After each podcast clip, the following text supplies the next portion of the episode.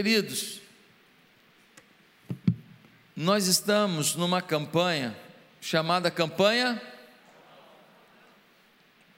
Alfa. E na campanha Alfa, nós estamos falando sobre os princípios fundamentais do cristianismo. Princípios fundamentais. E eu queria que você realmente estivesse nas células da igreja, debatendo, conversando sobre o que eu estou pregando nos domingos. A gente prega aqui e você depois bate papo nas centenas de células da nossa igreja espalhadas por toda a cidade. E o tema de hoje é muito importante. A gente vai falar sobre o mal. O mal. Você viu a onda de protestos marcados por violência e vandalismo que aconteceram no Chile essa semana. A, a, última vez que eu li, falaram de 70 igrejas católicas e evangélicas, igrejas cristãs, que foram queimadas, destruídas. Algumas igrejas católicas, igrejas centenárias, patrimônio cultural, patrimônio da humanidade, e que foram destruídas. Os caras que fazem isso, eles acham que isso é uma revolução. Uma revolução em que não conta as ideias, o pensamento, o discurso. O que conta é o seguinte: se você discorda de mim, eu te mato, eu te queimo, eu te destruo são justamente as pessoas que vêm falar de tolerância, são justamente as pessoas que vêm falar de preconceito. Na verdade, o que aconteceu ali foi marxismo, ateísmo, anarquia moral. Que muitos querem implantar no Brasil. Já conseguiram na Venezuela, já estão conseguindo na Argentina e agora o Chile está passando por isso. Sabe o nome disso? Maldade. Nós temos amor suficiente para perdoar as pessoas que fazem isso, amá-los e levá-los pelo caminho da bondade, da justiça. Mas nossa oração é que eles sejam presos agora, julgados, condenados, porque ninguém pode chamar de ideologia o que é vandalismo e maldade. Deixa eu te fazer uma pergunta. Diante das maldades que o mundo vive hoje, qual delas você gostaria de eliminar primeiro? Ah, pastor, uma maldade que eu queria eliminar é a fome. Ah, é, é, a desigualdade social. Ah, as guerras. Ah, o egoísmo. Ah, eu queria eliminar a dependência química? Quais são as maldades que, se você pudesse, você eliminaria? Queridos, o livro de Efésios diz que existem forças espirituais do mal agindo no mundo. O Novo Testamento diz que essas forças são coordenadas por um ser chamado Diabo. Quem é o diabo? O diabo era um anjo que foi criado por Deus com a mesma condição que eu e você temos de escolha. Fomos feitos à imagem e semelhança de Deus, portanto, com a capacidade de escolha. E o diabo era um anjo tão importante, Lúcifer, que ele se rebela contra Deus. E um grupo de anjos acreditam nos seus pensamentos, nas suas ideologias. Pastor, mas eu não acredito muito nesse negócio de demônio, não. Não. Não. Existem rituais de algumas religiões onde uma pessoa toma cinco garrafas de cachaça uma atrás da outra e não cai bêbado. Anda em cima de caco de vidro, não fura o pé come vísceras de defuntos no cemitério e não morre. Que isso, pastor? Aonde isso? Aqui pertinho. Aqui, na nossa cidade. O poder das trevas é assustador. Claro que nem se compara ao poder de Deus. Mas existe sim o diabo. William Peter Blatty, autor do filme O Exorcista, ele disse: No que diz respeito a Deus, eu não sou crente, mas quando se trata do diabo, bem, aí é outra coisa. O diabo vive se promovendo. O diabo é melhor que político em campanha, que é só de quatro em quatro anos. O, o diabo faz campanha todo dia, o ano inteiro, a vida inteira. E ele está o tempo inteiro fazendo uma campanha para ter alguma influência na sua vida e te levar para a maldade e te prejudicar.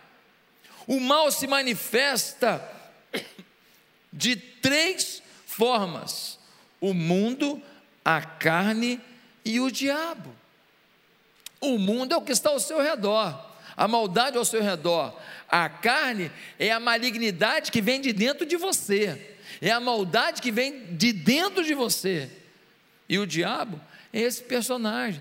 Mas só que muita gente fala assim: não, diabo, ah, eu tenho dificuldade. Sabe por que, que muitos têm dificuldade de acreditar no diabo? Porque quando fala de Deus, eles pensam naquele senhor de barba branca, com um cajado. Oh, meus filhos. E quando pensam no diabo, eles pensam naquele cara com a roupa vermelha, uma capa vermelha, um chifrinho e um rabo também com uma ponta e um tridente na mão. Então fica muito na fantasia. Mas basta você olhar ao seu redor, que você vai ver o quanto o diabo tem feito um estrago na vida das pessoas que você ama e talvez na sua própria vida. Queridos, os cristãos sempre acreditaram nas forças do mal. O Evangelho de Mateus diz que Jesus teve um encontro com o diabo, em que o diabo tentou o próprio Jesus, e o próprio Jesus nos ensinou a orar: pede para Deus, livrai-nos do mal. O mal existe. Agora, existem dois perigos grandes e opostos. O primeiro perigo é aquele que simplesmente tem uma descrença do mal. Não, não tem isso não, não tem isso não. O outro é o que se interessa tanto pelo mal que ele começa a buscar artifícios de vida no mal. São aqueles que se entregam à feitiçaria, ao tarô, às leituras de mão, às bruxarias como se não entendessem que existe um Deus que os ama e que você não precisa dessas coisas para encontrar o caminho do bem. Existe um Deus que tem propósito na sua vida, e você não precisa de artifícios, de mandigas, de rituais para chegar onde você tem que chegar. A Bíblia diz em João 10, versículo 10: o ladrão vem apenas para roubar, matar e destruir. O diabo está em campanha o tempo inteiro para te arrebentar. E você de férias da vida cristã, vem no culto, mas não leva a sério. Vem no culto, mas não busca a Deus. O diabo não, não tira férias, pega pesado o tempo inteiro. Ainda bem que o mesmo texto de João 10,10 10 diz: O ladrão vem para matar, roubar, destruir. Eu vim para que tenham vida e a tenham com abundância. O nosso Cristo tem abundância para a gente. Agora, repete comigo uma frase: a guerra é na mente. A guerra é na mente. Onde é que o diabo joga para te arrebentar? É na mente. Ele vai jogando pensamentos, sensações, percepções que vão ativar sua mente e vão te levar a condutas, vão te levar a pensamentos, a convicções, a crenças, a perda de valores e a comportamentos que você jamais imaginou que um dia os faria. Nessa luta para a mente, o diabo atua de três maneiras: tentações, mentiras acusações. O que são as tentações? As tentações é esse passo a passo que o diabo gera para te levar para a morte. Morte emocional, morte familiar, morte da sua, do, da sua vida, morte do seu caráter, morte eterna. A tentação é exatamente a figura da isca. O peixe vê a isca, ele vê a minhoquinha balançando e fala: opa, eu tenho que dar um bote de uma vez só, que eu dou um mordidão e já pego aquela, aquela isca. Mas quando ele morde a minhoca, ele não percebeu que tinha por detrás da minhoca um anzol. E ele então vai saciar um desejo e ele morre. É o que acontece com a gente. Segunda forma do diabo lutar pela nossa mente são as mentiras. O diabo mente sobre o que é certo e errado, sobre nós mesmos e sobre Deus o tempo inteiro. Hoje no mundo, é o tempo inteiro gente falando assim para a gente: ó, oh, aborto é tranquilo, fica tranquilo, não, não vai nem lembrar. Não vai sonhar com o neném, não, você vai ficar numa boa. Divórcio, ah, divorcia mesmo. A fila anda. The line goes. É, é, ele vem até com expressão em inglês, é, a gente fica, fica tranquilo, não tem consequência nenhuma. Os filhos entendem, meus filhos entenderam bem, o senhor também vai entender, entende? Não estou atacando ninguém que passou por isso, não, só estou dizendo que não é simples, você sabe disso. Não é simples, só isso que eu estou dizendo. Ah, você quer drogar? Pô, droga, droga, droga tudo. Ó, oh, maconha, maconha não vicia. Não, não vicia. Nem é isso que o diabo fala? Mentira. Me vicia pra caramba. Eu conheço um caso de um pai que lutou com o próprio filho, porque o filho viciado em maconha foi tirar um bem da casa. E o pai falou: Você não vai levar. Saíram em luta corporal, um matou o outro. Que conversa fiada é essa? Não, olha, você é mulher, seu corpo, suas regras. Use o seu corpo, faz sexo com todo mundo, você é independente.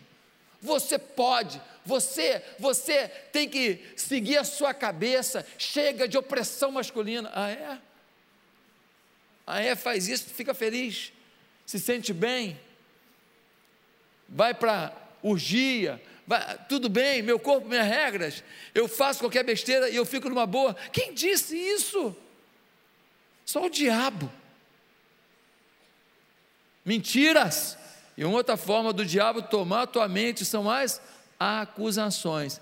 O diabo tem um controle, um, um registro dos seus pecados incrível, hein? Miserável anota tudo. Você apronta, ele, opa! Pum, e a gente apronta, não é? Você apronta, irmão. Você apronta. Ó, por exemplo, hoje aqui eu falei um negócio, você já falou assim, não gostei que ele falou isso. Já sim ou não? Acho que não, né? Hoje não. Senão você já estava aprontando comigo. Gente, como que a gente erra? E aí o diabo faz o que? Joga na sua cara. Ele fala: Ó, você não tem jeito não. Depois disso aí, você vai querer bancar o crente agora? Você matou, você abortou, você mentiu, você se drogou. Você nunca vai ser um crente de qualidade, uma pessoa de, de fidelidade a Deus. Não, você é um ser secundário, de uma espiritualidade limitada. E esse pecado é maior que você. Então a gente começa a acreditar nessas coisas. Mas aí Romanos 8, versículo 1 diz assim: Portanto, agora já não há condenação para os que estão em Cristo Jesus. Para quem está em Cristo, é, eu fiz besteira mesmo.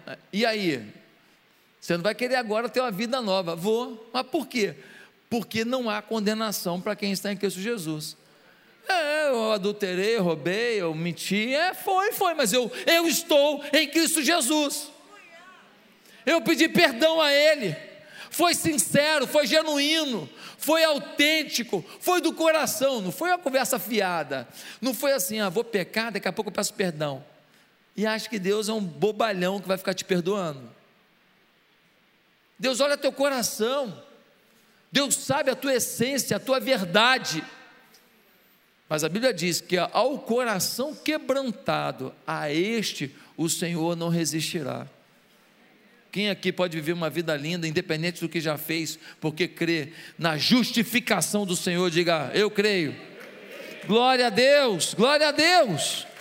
Pastor, mas nesse cabo de guerra entre o mal e Deus na minha vida, como é que eu fico? Por que, que o mal existe ainda? Ah, o mal existe. Na Segunda Guerra Mundial, as tropas aliadas, Canadá, Reino Unido, Estados Unidos, invadiram as praias da Normandia. Isso aconteceu no dia 6 de junho de 44. Ali, os nazistas viram que eles tinham perdido a guerra. Ali eles viram, já era, não tem mais jeito. No entanto, os nazistas continuaram lutando por mais 11 meses. E só no dia 8 de maio de 1945 é que eles realmente levantaram a bandeira branca e falaram: perdemos a guerra. O que quer dizer isso, pastor? O que quer dizer é que em Cristo você já é perdoado, é vitorioso, você já tem vida eterna, a tua vitória está garantida. No entanto, o diabo sabe disso, mas ele não quer se entregar. Ele sabe que ele perdeu, ele sabe que ele não é páreo para o teu Deus, ele sabe que a tua vida, com a tua situação financeira, a tua situação de dificuldade relacional, problema com o teu filho, de um dia para a noite Deus muda tudo pela sua glória. Ele sabe que o poder de Deus pode mudar a tua história num dia. Só que ele fica ali, lutando, já perdeu a batalha, já sabe que não tem mais jeito, mas está lutando, matando os soldados, matando os soldados à toa. Foi isso que a Alemanha fez, matou os soldados à toa, sabia que não tinha mais jeito. O diabo sabe que não tem mais jeito, mas ele fica futucando, tentando persuadir alguém. O mal existe, mas a vitória do Senhor é muito maior. Você não pode viver sob a influência e domínio do mal. Como resistir? Primeira coisa, nós vamos ler o texto de Efésios capítulo 6. Efésios capítulo 6 vai nos dar a resposta. O apóstolo Paulo, escrevendo à igreja de Éfeso, no capítulo 6, a partir do verso 10, vai responder isso. Como é que a gente vai resistir ao mal? Está comigo? Efésios 6, 10 diz assim: Finalmente, fortaleçam-se no Senhor e no seu forte poder, vistam toda a armadura de Deus, para poderem ficar firmes contra as ciladas do diabo, pois a nossa luta não é contra os seres humanos, mas contra os poderes e autoridades contra os dominadores deste mundo de trevas e contra as forças espirituais do mal nas regiões celestes. Por isso, vistam toda a armadura de Deus, para que possam resistir no dia mal e permanecer inabaláveis, depois de terem feito tudo Assim, mantenham-se firmes, cingindo-se com o cinto da verdade, vestindo a couraça da justiça e tendo os pés calçados com a prontidão do evangelho da paz. Além disso, usem o escudo da fé, com o qual vocês poderão apagar todas as setas inflamadas do maligno. Usem o capacete da salvação e a espada do Espírito, que é a palavra de Deus. Orem no Espírito em todas as ocasiões, com toda oração e súplica. Tendo isso em mente, estejam atentos e perseverem na oração por todos os santos. Orem também por mim, para que quando eu falar, seja me dada a mensagem, a fim de que destemidamente torne o conhecido o mistério do Evangelho, pelo qual sou embaixador preso em correntes. Orem para que permane permanecendo nele, eu fale com coragem, como me cumpre fazer. Aqui nós temos um tratado de Paulo sobre a resistência ao mal. E a primeira coisa que Paulo nos ensina aqui: você quer vencer o mal? Conheça o seu oponente. O versículo 11 vai dizer: ó,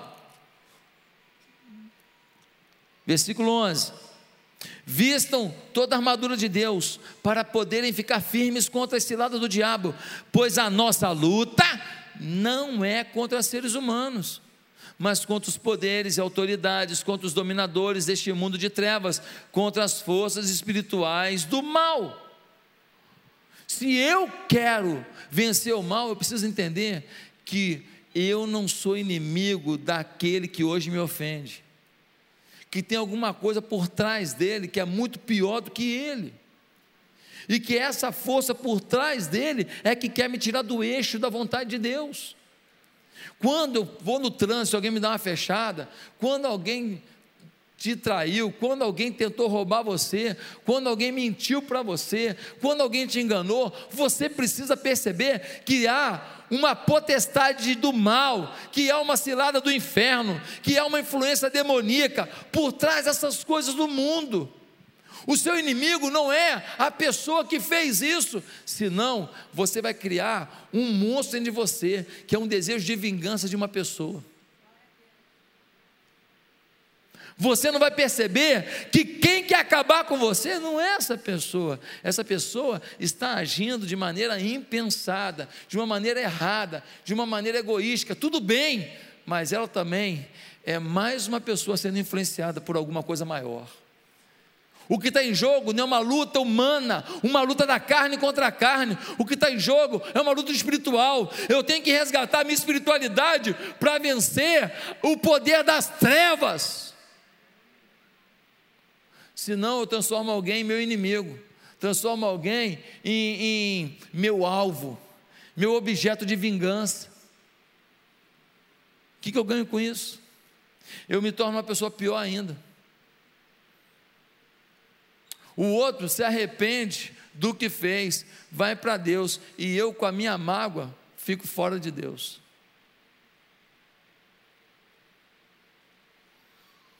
Você não pode perder o eixo da comunhão com Deus, o eixo da conexão com Deus, por causa de homens. Ah, pastor, teve gente que saiu da igreja, falou bobagem, não sei que lá, tal, tal, tal, voltou, senhor perdoa facinho, perdoa facinho, facinho, mole, mole, por quê? Porque eu não estou em briga com ninguém, eu já entendi que quem quer atrapalhar o que essa igreja faz, quem quer prejudicar minha casa, minha família, me prejudicar é o diabo. Vai usar uma pessoa ou outra que está desavisada, que não está percebendo.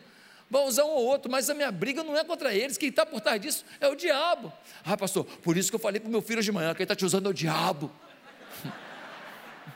Você não pode fazer assim, senão ele fica com mais raiva ainda. O diabo não gosta de ouvir pela cara. Você tem que ser inteligente, falar, oh, irmão, ah, você pensa assim, eu discordo de você, mas eu vou orar por você e por mim. Você quebra, você ganha na moral. Gente, o diabo, ele usa todas as estratégias, ele te conhece, ele percebe o teu comportamento, ele vai anotando, ah, ele gosta de. Hum.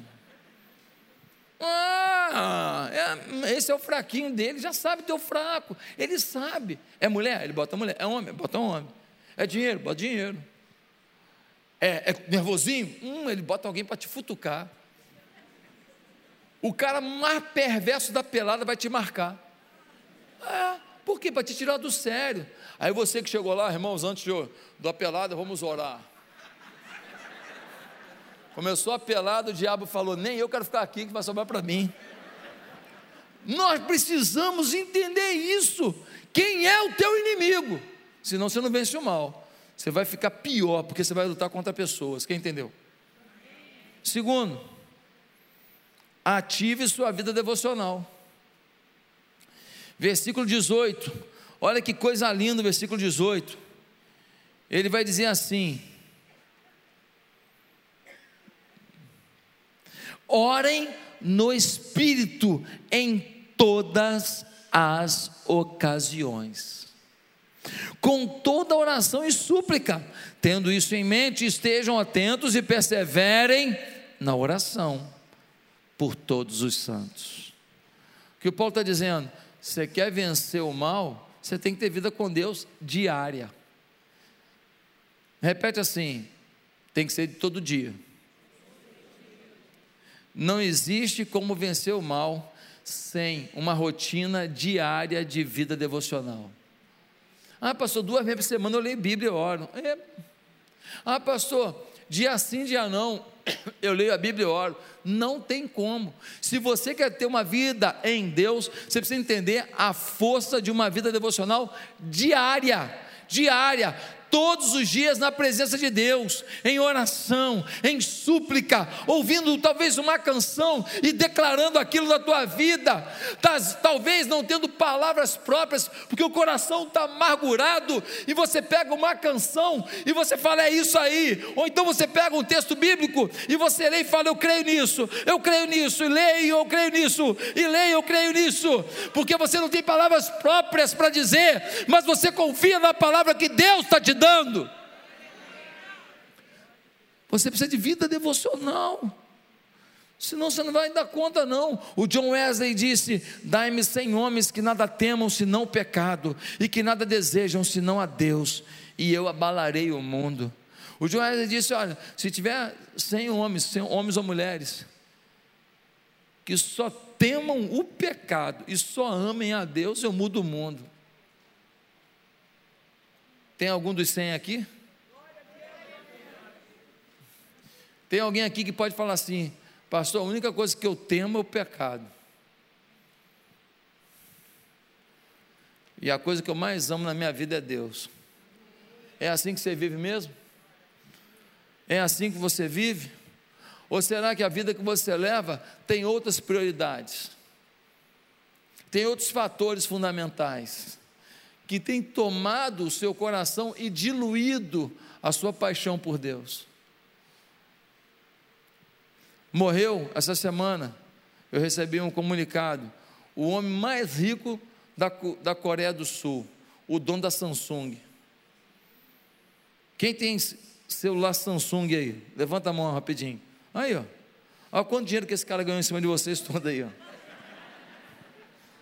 Aqui no Brasil, você nunca tinha visto, você não sabe nem o nome dele, nem eu sei também, que é Jung Jung, não sei falar esse nome não. Então, esse cara ganhou em cima de todo mundo aqui. Morreu com 78 anos. Deixa eu te perguntar uma coisa. Os bilhões de fortuna dele vão adiantar de alguma coisa agora? Sim ou não? Não. Eu não sei como ele viveu, eu não sei, não estou julgando ele não. Mas se ele viveu só para os seus negócios, para o seu dinheiro, para os seus prazeres, na hora que as minhocas estão esperando a carcaça, o espírito vai para o céu ou para o inferno, vai para Deus ou para o diabo. Acabou, meu filho. Então, eu quero mais que você empreenda e seja um empresário muito rico, para você ajudar a fazer a obra de Deus mais longe. Não tem pecado nenhum nisso. Eu só peço que você mantenha o coração em Deus, independente da sua vitória. Só isso. Eu não sei quantos aqui estão preparados para ser bilionários. Eu não sei. Eu não sei se tem alguém que já tem coração preparado para isso. Porque Deus só vai poder colocar isso na sua mão se você estiver preparado para isso. Senão você se estraga. Senão você que já não é lá essas coisas todas, ninguém vai te aguentar. Se você for morar sozinho, você foge de casa porque não aguentar nem você mesmo.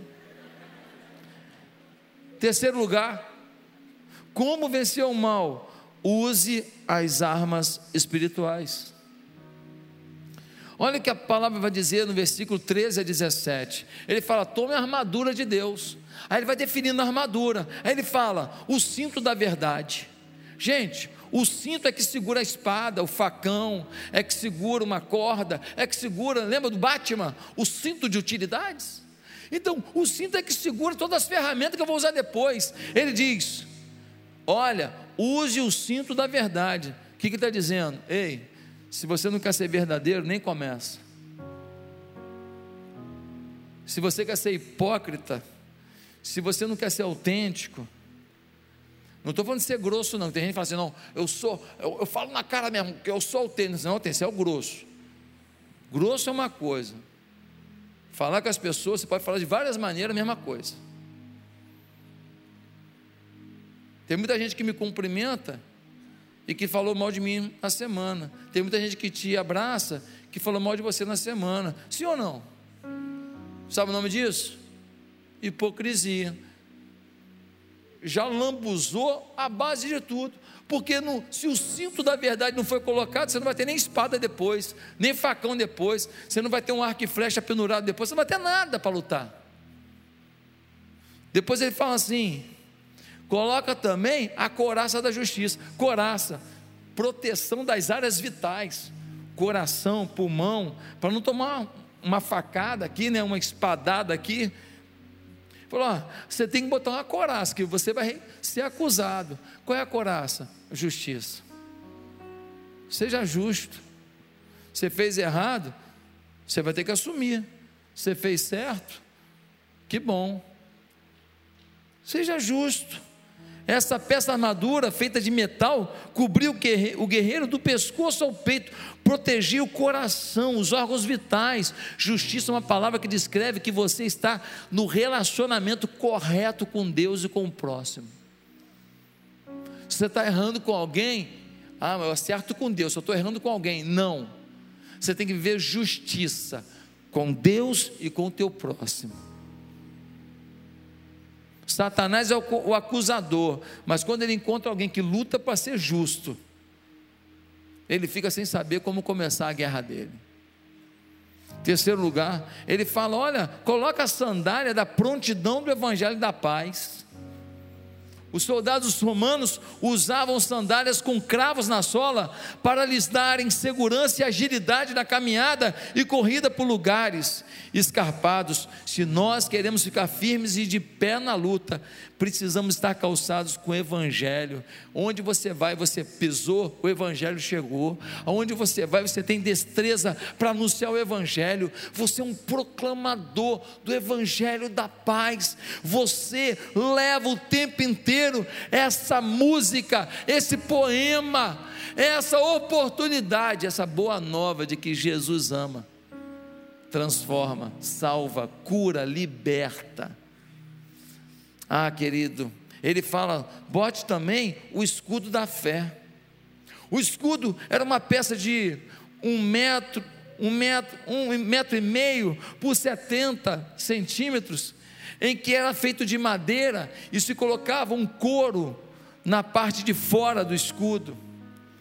Quando eles estavam numa batalha, ah, o escudo protegia de uma espada, não era o mais perigoso o mais perigoso é porque o escudo, ele poderia receber uma seta inflamada, o arco e flecha com fogo na ponta da flecha era jogado. Então muitas vezes os soldados iam formavam uma parede, uma parede, e as setas iam batendo, ele jogava a seta fora, iam jogando a seta fora, arrancava a seta que estava pegando fogo, porque era o maior perigo as flechas, os dados inflamados do inimigo. Então o texto está dizendo: olha, usa o escudo da fé contra esses dados inflamados, essas setas que o diabo vai colocando na sua mente, tentando minar a sua vida tentando tirar sua fé, tentando tirar sua comunhão com seus irmãos.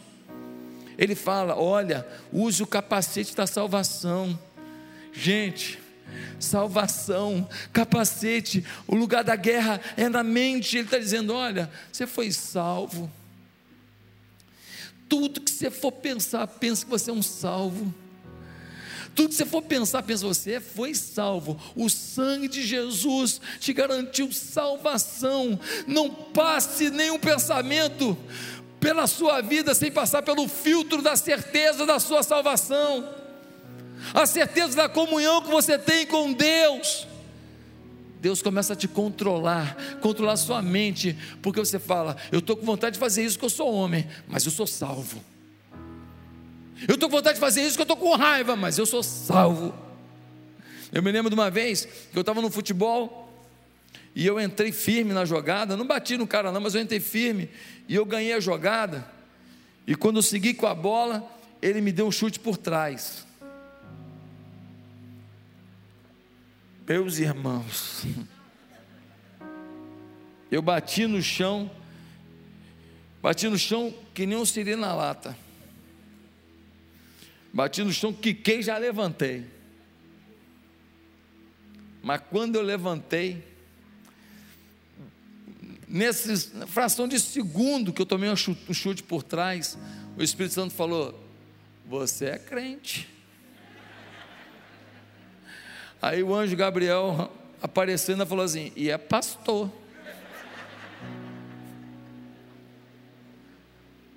Eu levantei, virei para ele, e eu ainda tinha um motivador a mais para pensar em vingança, porque ele era mais baixo que eu. E eu virei para ele e falei assim: Poxa, por trás, dei as costas e saí.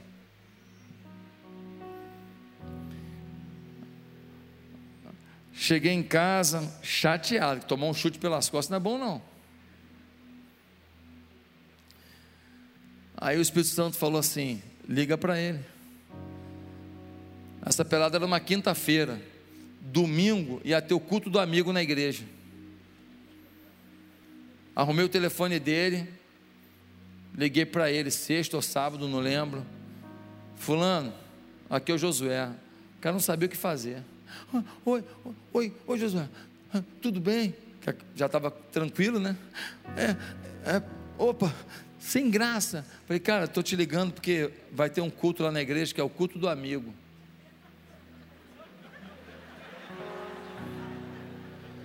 E eu tenho maior carinho por você. E Deus está me incomodando aqui para te ligar. E o, e o meu lado ruim falando assim, mas está te devendo. Estou brincando, brincando. Brincando. Falei, então eu queria te convidar para o culto do amigo. Pensa num cara estava quebrado. Falou, Josué, olha só, queria te agradecer demais por ter feito isso. Eu estava tão incomodado, cara, com o que eu fiz, eu queria te pedir perdão. Eu não consigo no culto do amigo domingo, porque eu tenho um compromisso. Mas, cara, você salvou meu final de semana. Lá na pelada, a galera soube o que eu tinha feito. Fiquei famoso porque a bondade sempre prevalece sobre a maldade.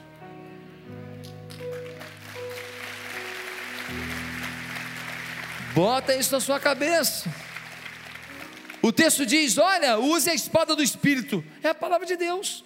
Use a espada. Jesus, quando foi tentado pelo diabo, citou a Bíblia. Foi tentar de novo, citou a Bíblia. Foi tentar de novo, citou a Bíblia. Querido, se você lê Bíblia, você decora a Bíblia, lê Bíblia, decora a Bíblia. Quando vem uma situação, você tem arquivo para puxar a informação de como agir. Você vai lá, opa, como eu vou agir nessa situação? Uh, opa, é isso. E você vai agir à luz do Espírito. Por quê? Porque você tem arquivo bíblico na sua vida. Não lê Bíblia, não ora, não, até sabe uma história bíblica, até sabe um texto bíblico, mas não está em comunhão, em contato com a Bíblia, você não tem a forma, o, o seu gigabyte aí de, de velocidade da sua internet espiritual aqui, ó, está fraco, você demora muito para acessar e já faz besteira. Em último lugar, como podemos resistir ao mal? Vença o mal fazendo bem. Simplesmente isso o mal está aí, não vai sair, está aí querendo aparecer. E o caminho do cristão é fazer o bem. Por isso que Romanos 12, 21 diz: Não se deixem vencer pelo mal, mas vençam o mal com o bem. Por isso que Martin Luther King disse: a escuridão não pode expulsar a escuridão, apenas a luz pode fazer isso.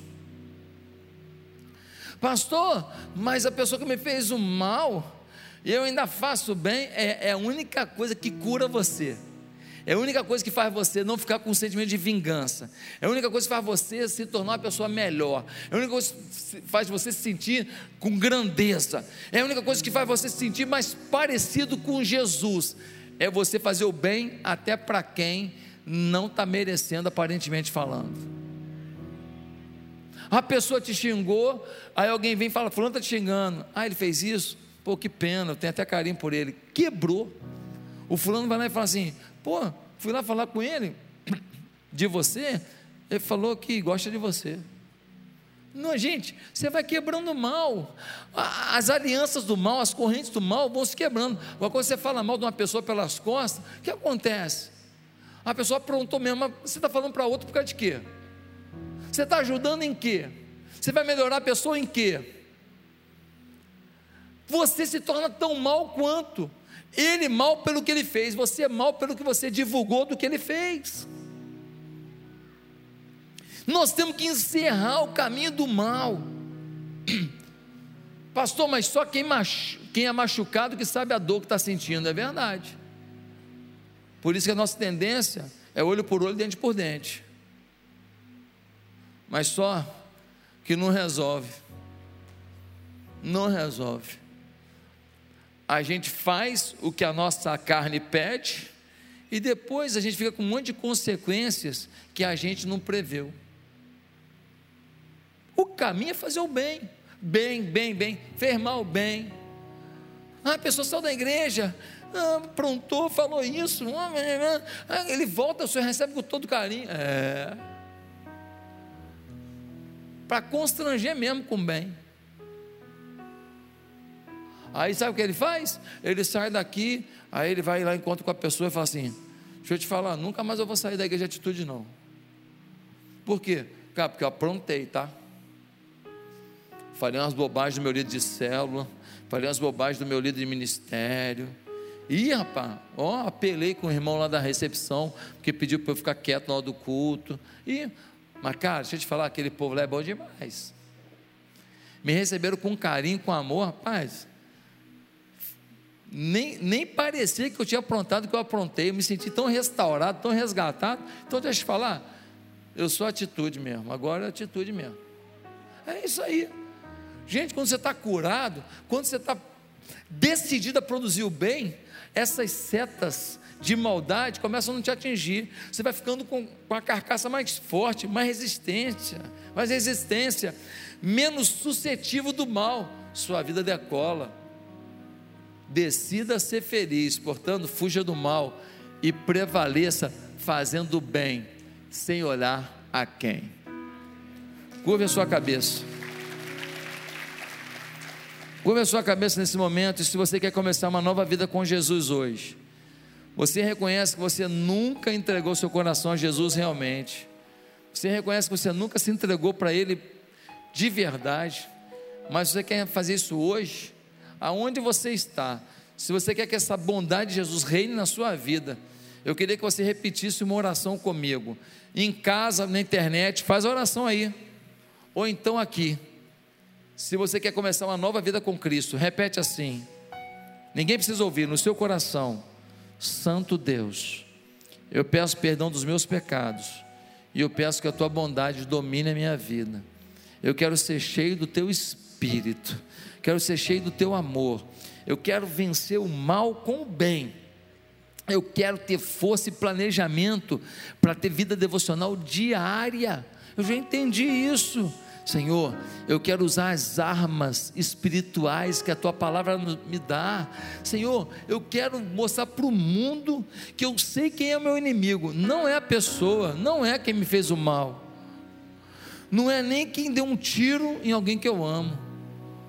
A minha luta não é contra a carne, nem contra o sangue, é contra o diabo e seus demônios. Senhor, muda a minha história em nome de Jesus. Amém.